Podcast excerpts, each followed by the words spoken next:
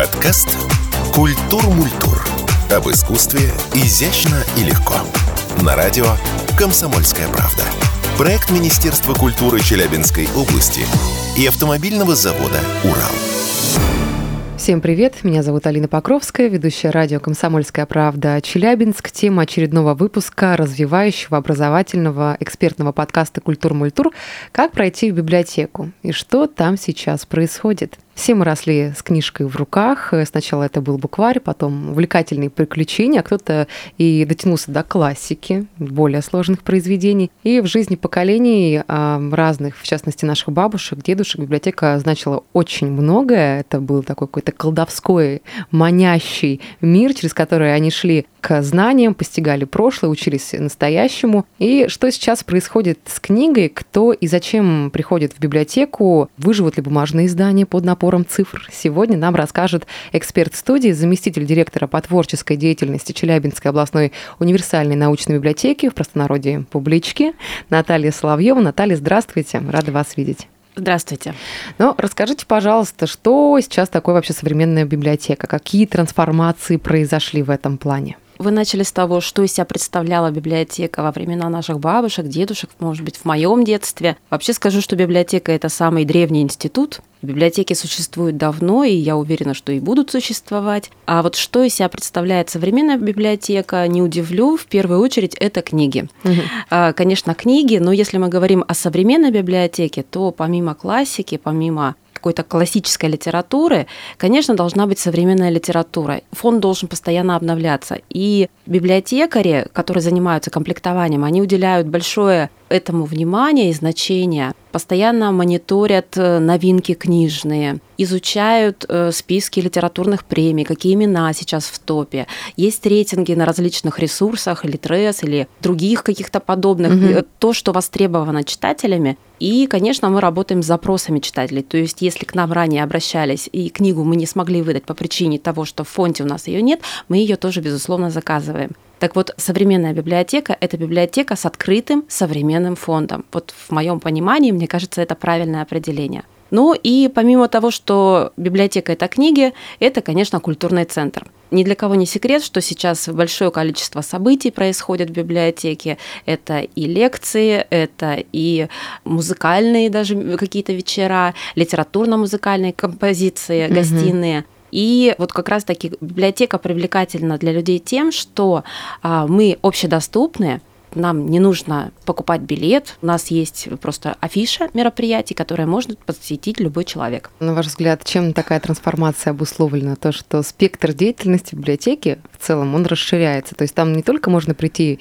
и прочитать любимую книгу интересную, да, но и а, там культурно-массовые мероприятия посетить. Все-таки ну, это нетипично для э, библиотеки в традиционном ее понимании. Знаете, я, наверное, не соглашусь. Мы, когда смотрим свои архивы, вот у нас есть музей в библиотеке, например, и архивы 1937 года, э, культурно-массовая работа, просветительская работа была всегда в библиотеке. И вообще э, очень долгое время библиотека была рупором государства и даже вела какую-то политическую, просветительскую деятельность. Поэтому к мероприятиям библиотекари привыкли давно, просто сейчас они они немножечко трансформируются и перерождаются в интеллектуальный досуг, я бы сказала. А вы знали, что история Челябинской областной универсальной научной библиотеки началась 28 июля 1898 года, когда в Челябинске открылась первая общедоступная бесплатная городская библиотека-читальня. Она создавалась на пожертвования местных жителей и управлялась советом попечителей. Первый библиотекарь Лев Степанович Каратовских проработал больше 10 лет.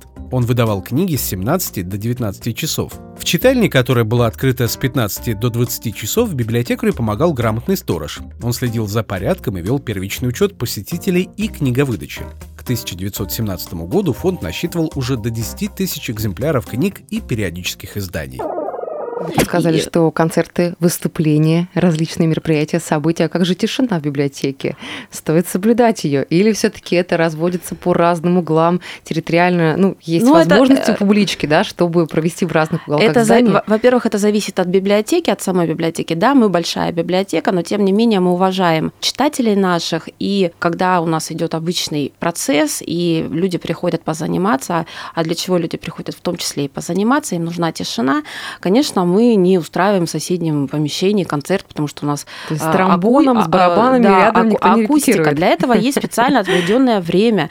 Мало того, я вам скажу, что мы сейчас запускаем проект, он называется «Публичная среда». Это как раз-таки серия музыкальных концертов, Ого. потому что любят к нам приходить музыканты и любят. И мы устраиваем и лекции, концерты, то есть это абсолютно библиотечный формат, но проходит он после того, как заканчивается обычное время работы с читателями. То есть мы продлеваем время работы библиотеки и вот таким вот образом решаем этот вопрос. И сейчас библиотека действительно наполнена разными людьми, разными посетителями и является таким местом для общения э, сообществ различных. Угу. Есть даже такой проект, называется он э, «Гений места», и вот как раз-таки библиотеки, они призваны э, вокруг себя вот этих вот гениев места собирать. Угу. И помимо того, что литературные мастерские организуются в библиотеке, есть у нас и киностудии, студии по мультипликации, это вот э, опыт области вообще в целом, да. Есть у нас и тренинги проводятся для маркетологов, для блогеров, для дизайнеров. То есть вот действительно библиотека привлекательна тем, что она общедоступна, что она угу. сейчас умеет трансформировать пространство, становиться удобной, технически хорошо оснащена, и вот э, таким образом мы э, привлекательны для разной целевой аудитории. Ну, а вот это таинство, когда ты заходишь в библиотеку, берешь книгу, садишься в читальный зал, какое количество человек сейчас вот этими услугами, этой возможностью пользуется? Или все таки с темпоритмом, с тем, что наша жизнь поменялась, ну, с точки зрения того, что мы там торопимся, работаем все время в дедлайнах, цейтнотах, чем-то еще занимаемся, может быть, просто приходят, берут книгу и уходят домой, или же все таки вот этот процесс, процесс, да, того, что ты пришел, открыл книгу, сидишь в здании библиотеки, он остался в понимании молодежи, подростков, как это происходит сейчас? Ну, если говорить вот мои наблюдения за последние годы, то количество молодежи в библиотеках сейчас существенно возросло. В первую очередь, конечно, потому что библиотека начала комплектоваться современной литературой актуальной, которая, кстати, дорогая и не всегда доступна она, допустим, молодому студенту, молодому mm-hmm. человеку. И люди приходят действительно для учебы, позаниматься. Именно кто-то приезжает в Челябинск жить. Он живет в общежитии, в комнате с несколькими своими э, студентами студентами, студентами, да. Вот. И ему действительно хочется куда-то пойти в тихое место, просто позаниматься, чтобы никто ему не мешал. В библиотеке все условия для этого созданы. Поэтому, конечно, вот это вот общение с книгой и условия для э, занятий приходят к нам и научные сотрудники тоже с той же целью, потому что сидишь дома, э, тут у тебя звонит телефон, здесь, возможно, супруг смотрит телевизор, дети там, не знаю, там требуют... Кошка захотела есть, сигнализация машины да, сработала. Да, да, да, и так и далее, конечно. А когда ты работаешь над э, трудом каким-то серьезным, то тебе нужно сосредоточиться, и чтобы ничего не мешало. Вот такое есть э, в нашей библиотеке. Ну и кроме того, конечно, есть и формат, когда люди могут прийти, взять книгу на абонементе и прочесть ее дома. То есть это тоже очень удобный формат. Но не все книги выдаются домой. Не все книги в нашей библиотеке выдаются домой, но у нас есть абонемент, и кроме того, если это не редкий экземпляр, и если это не какая-то широкоформатная, так не знаю, газета э, или еще что-то такое, то, что выдается только в читальном зале, мы, конечно, выдаем. А, поэтому э, к то нам только в читальном бо... зале выдаются только какие-то эксклюзивные, да, книги, которых может быть мало в тираже, или э, они... Да, либо это единственный экземпляр, либо это какая-то редкая книга, либо ее просто, ну, мы боимся выдать, потому что она должна вернуться в том же самом состоянии. Вот у нас есть подшивки газет, конечно, мы их не выдаем, они только для работы в читальном зале. Но тем не менее, вот спрос на абонемент, э, он увеличивается от года к году, и большое количество у нас и молодежи приходит, и э, с 14 лет можно записаться в нашу библиотеку, а самому пожилому читателю у нас есть такая династия 101 э, год. Вот. Сама эта дама к нам не ходит, приходит ее внук. Он, Какую литературу она предпочитает? Художественную литературу. Ну вот моя тетя, ей 93 года, я являюсь книгоношей для нее, я тоже приношу ей литературу, и э, как-то это ей нравится читать мемуары известных людей, то есть актеры, артисты балета, это художники угу. и так далее. То есть, конечно, литература разная, э, читатели разные, и поэтому мы под запрос наших читателей работаем. Но много и литературы для молодежи. Как в том в числе манго, комиксы. Угу. В последнее время вот у нас в Центре межкультурных коммуникаций, и когда узнает молодежь, что есть такие книги, они, конечно, с радостью приходят и записываются, и берут эти книги домой. А в целом, как вообще книги попадают в библиотеку? Как, какой этап проходят они от начала до уже попадания в руки читателя? Ну, как попадают в библиотеку, если говорить, то есть три входа. Первое, мы закупаем литературу, то есть мы мониторим издательства, мы мониторим организации, которые торгуют литературой э, и приобретаем эту литературу. А второй вход, э, мы являемся региональной библиотекой, и есть такой закон, называется закон об обязательном экземпляре. То есть все, что э, издается на территории Челябинской области, обязательно должно в трех экземплярах попасть в нашу библиотеку. И мы храним это. То есть это наш краеведческий фонд. С этим мы работаем. Ну, еще, конечно, дары. То есть э, приходят люди, готовые э, подарить книги одну, а некоторые даже, знаете, сейчас э, есть такая тенденция, переезжают дети в другой город, ну, не стало человека, остается библиотека. Угу. Наши мамы, бабушки, они собирали книги, действительно. Библиотеки очень богатые иногда попадаются, их приносят к нам в библиотеку, и уже наши сотрудники отбирают, смотрят, если такой книги в фонде нет, мы ее забираем себе в фонд. Все, что, допустим, допустим, у нас уже есть какие-то дублирующие экземпляры, такие же книги, они попадают в буккроссинг, что тоже хорошо. Приходят люди, свободно могут взять любую книгу, почитать ее, передарить ее кому-нибудь другому или оставить в своей личной библиотеке. А что касается процесса, как книга, э, попав в библиотеку, доходит до рук читателей, ну, это достаточно не быстрый процесс. Там сразу столько с... всегда печати стоит, я так понимаю, видимо, ну, печать это, это не самое главное, видите ли. Э, у нас огромный фонд, более двух миллионов, и, конечно, ни один библиотекарь не сможет заполнить, где на какой полке стоит определенная книга. Для этого есть каталог. Раньше это был карточный каталог, сейчас у нас есть электронный каталог. Так вот, прежде чем книга попадает, ее описывают, а, составляют э, библиографическую запись, вводят ее в электронный каталог, распределяют ее в какой-то определенный отдел, и только тогда она уже попадает к читателю. Ее можно брать и читать. Слава богу, что в последнее время наши специалисты становятся все более и более и более профессиональны угу. в этом плане и э, очень быстро попадают книги. Иногда у нас даже были такие случаи, когда книга в библиотеке появлялась раньше, чем на полках в магазине. Да, ладно, ничего да, себе. Да. Ну а есть ли те книги, произведения, за которыми прям в очередь встают? Потому что есть, бывали конечно. такие ситуации, даже вот у моей сестры, которая учится в школе, она на протяжении месяца ходила за определенной книгой и не могла ее взять, потому что она была в руках других Конечно, есть вот знакомая ситуация, вы уже ее озвучили, когда начинают готовиться к э, каким-то экзаменам, э, всем задают одну и ту же книгу, и, конечно, все приходят, и понятно, что в библиотеке нет 50, допустим, не знаю, экземпляров Достоевского определенной книги. А, поэтому очередь есть, но это все решаемо. Сейчас э, есть электронные ресурсы, можно и в электронном виде эту книгу прочесть, особенно это касается классики. Сложнее обстоит ситуация, например, с какими-то не знаю, научно-популярными книгами, угу. потому что тоже это очень сейчас такой востребованный формат и интересуется э, этой литературой.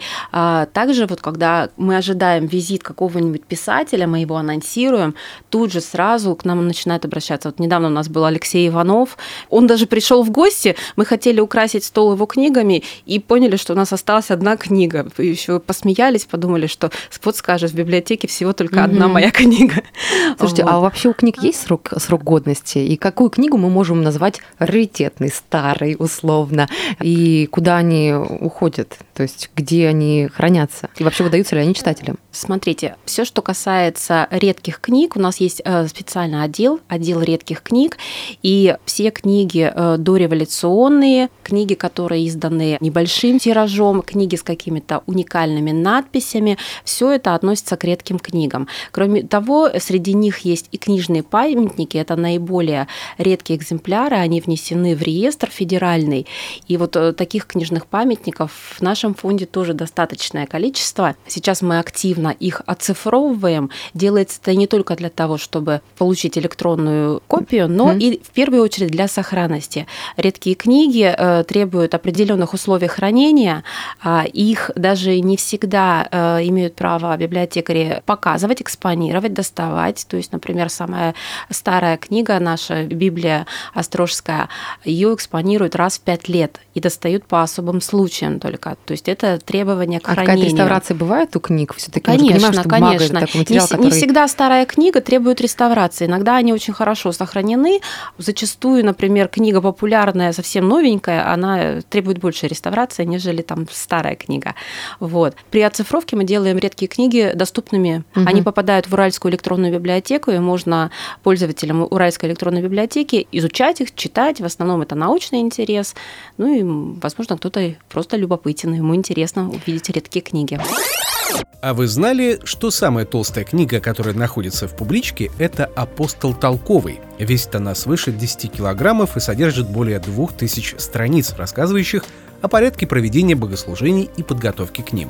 Старинная книга была издана в 1887 году и имела переплет из натуральной телячьей кожи с тиснением. Апостол когда-то принадлежал челябинскому миссионеру Ивану Евстратьеву и после национализации попал в библиотеку. К тому времени издание утратило часть обложки. В голодные 20-е годы прошлого столетия полоски кожи варили вместо мяса. Так книга в прямом смысле спасала жизнь своему хозяину. Какой-то инструктаж вы проводите для детей, подростков, когда они берут книгу домой, ну что вот к страницам нужно относиться аккуратно, книгу не заламывать. Я помню, как сейчас учитель наш физики, когда а, мы брали пособие, там некоторые ученики из класса бывали, заламывали книгу, для него это как ножом по сердцу, он всегда очень-очень тщательно и дотошно за этим следил, наблюдал, потому что, говорит, нужно бережно, чтобы через многие поколения книга сохранилась, и не была уже как тряпочка. Безусловно, безусловно, мы такой инструктаж проводим. А самый страшный враг – это скотч. Раньше мы всегда, не дай бог, книга порвалась, ее первым угу. делом склеивали скотчем. На самом деле у нас даже есть такой на нашем канале YouTube от реставраторов уроки простой реставрации. И там сказано прямо четко: ни в коем случае не пользуйтесь скотчем. А почему? Скотч э, травмирует таким образом поверхность бумаги, что она потом не подлежит восстановлению. Там снимается все с краской совершенно другим способом. Лучше ее принести в библиотеку, и там ее отреставрируют специалисты, которые знают, как это делать. Специальным клеем растительным, то есть э, ни в коем случае скотчем э, пользоваться нельзя. Поэтому и про заломы, и про то, что Закладки должны быть э, правильные все-таки, э, чтобы не, не подворачиваем уголок не, страницы. Не подворачиваем уголок страницы. Но, кстати, по поводу закладок тоже интересная история. У нас даже создана уже целая коллекция, скоро мы ее покажем, представим. Ага. Э, того, э, что являлось, по всей вероятности, закладкой в книге. Угу. Это когда приходят, сдают книгу, и там вот оста... обертка, скорее а, всего, да? А, там остается, там, там очень много всего, и билеты в театр, и, а деньги не находили? И деньги находили. Да. Всякое бывало, да? Всякое, То есть люди забывают, вся, просто вся, оставляют. Всякое бывало, да, и деньги находили. Ну, небольшие суммы, конечно, угу. там никто нам не подкладывал пачки банкнот. Вот. Но тем не менее находили все. А что делать, если случайно получилось так, потерял библиотечную книгу? Это все трагедия для но библиотекаря. В, но в, первом, э, в первую очередь не нужно скрываться ни в коем случае. И не потому, что библиотекарь их обязательно вас найдет, да? Угу. Есть а, обыкновенная процедура. Все мы люди, мы можем что-то потерять. Вы приходите, объясняете ситуацию библиотекарю, и для этого как бы вы договариваетесь, что вы возмещаете ущерб, потому что фонд, книга – это, конечно, материальная ценность, а, и возмещаете ущерб, либо приобретаете такую же книгу, либо какую-то равнозначную, равноценную этой книге. То есть это уже посоветуйтесь с библиотекарем, и ничего страшного. А возможно, кто-то найдет эту книгу, и там как раз-таки вот на 17 странице стоит штампик библиотеки, он вернет ее в библиотеку, ну или себе оставит, тоже хорошо книги должны читаться. На память. А сейчас насколько, на какое количество времени выдаются книги? Э, сейчас выдается на месяц, их можно продлить, причем можно продлить их, если у вас есть а, электронный читательский билет, это такое мобильное приложение, можно даже не звонить, никуда не приходить, а просто в этом мобильном приложение, нажать кнопочку «Продлить» и читать ее дальше. Э, точно вам не скажу, по-моему, три раза можно продлить книгу самостоятельно, угу. а потом уже только по договоренности с библиотекарем. О чем условлено такое время? Почему месяц? Это вот какое-то среднее высчитывается количество дней, э, э, в рамках которого можно осилить ну, книгу одну? Ну, традиционно люди не берут по одной книге все-таки, берут по нескольку книг, и поэтому, чтобы было удобно нашим читателям, город все-таки у нас миллионник, город большой, чтобы было удобно, и они могли взять, прочитать три книги, ни одну из них не задолжать, э, и принести их сдать все вместе, ну, где-то вот месяц. Да, мы посчитали, мы считаем, наблюдаем. Угу. Но э, еще вот не так много времени у нас осталось. Хотела бы поговорить с вами о национальных проектах и модельных библиотеках на Южном Урале. Вообще, что это такое? Модельные библиотеки? И для чего национальные проекты а, существуют? Национальный проект «Культура», а, он направлен на то, чтобы а, сейчас библиотеки усиленно модернизировались. С 2019 года, в том числе в Челябинской области, активно модернизируются библиотеки. Это и сельские библиотеки, и городские библиотеки. И модернизируются они на средства федеральных грантов, региональных грантов. Угу. Какова цель – сделать библиотеку действительно современной. То есть это не только провести ремонт и расставить новую красивую мебель, но и обновить фонд, чтобы он был действительно современным а, и соответствовал требованиям читателей. А, это и повышение квалификации библиотекарей, потому что современные библиотеки, они технически хорошо оснащены, и нужно уметь пользоваться не только интернетом, но и какими-то программами техническими, угу. и в том числе с доступной средой программами связанными. Поэтому вот такой вот глобальный проект, э, кстати, э, у нас э, тоже идет модернизация Центра межкультурных коммуникаций. Очень скоро будет открыта это областная библиотека, это наш отдел, отдел литературы на иностранных языках. И вот мы не входим в национальный проект, но за средства регионального бюджета Центр межкультурных коммуникаций наконец-то модернизировался. И мы тоже становимся современным пространством, модным, надеемся привлечь большое количество пространство молодежи, даже назвали его креативное пространство Калибри. Хотим туда привлечь креативную современную молодежь угу. и, э, в общем-то, созидать что-то хорошее для нашего региона. Ну что ж, на этой прекрасной ноте мы завершаем наш подкаст. Вам большое спасибо. Слушайте подкаст «Культур Мультур» на сайте radiokp.ru, Яндекс подкастах, платформе iTunes и Google Play. С нами была заместитель директора по творческой деятельности Челябинской областной универсальной научной библиотеки Наталья Славьева. Большое спасибо. Благодарю вас. Спасибо. Подкаст «Культур-мультур». Об искусстве изящно и легко. Проект Министерства культуры Челябинской области и автомобильного завода «Урал».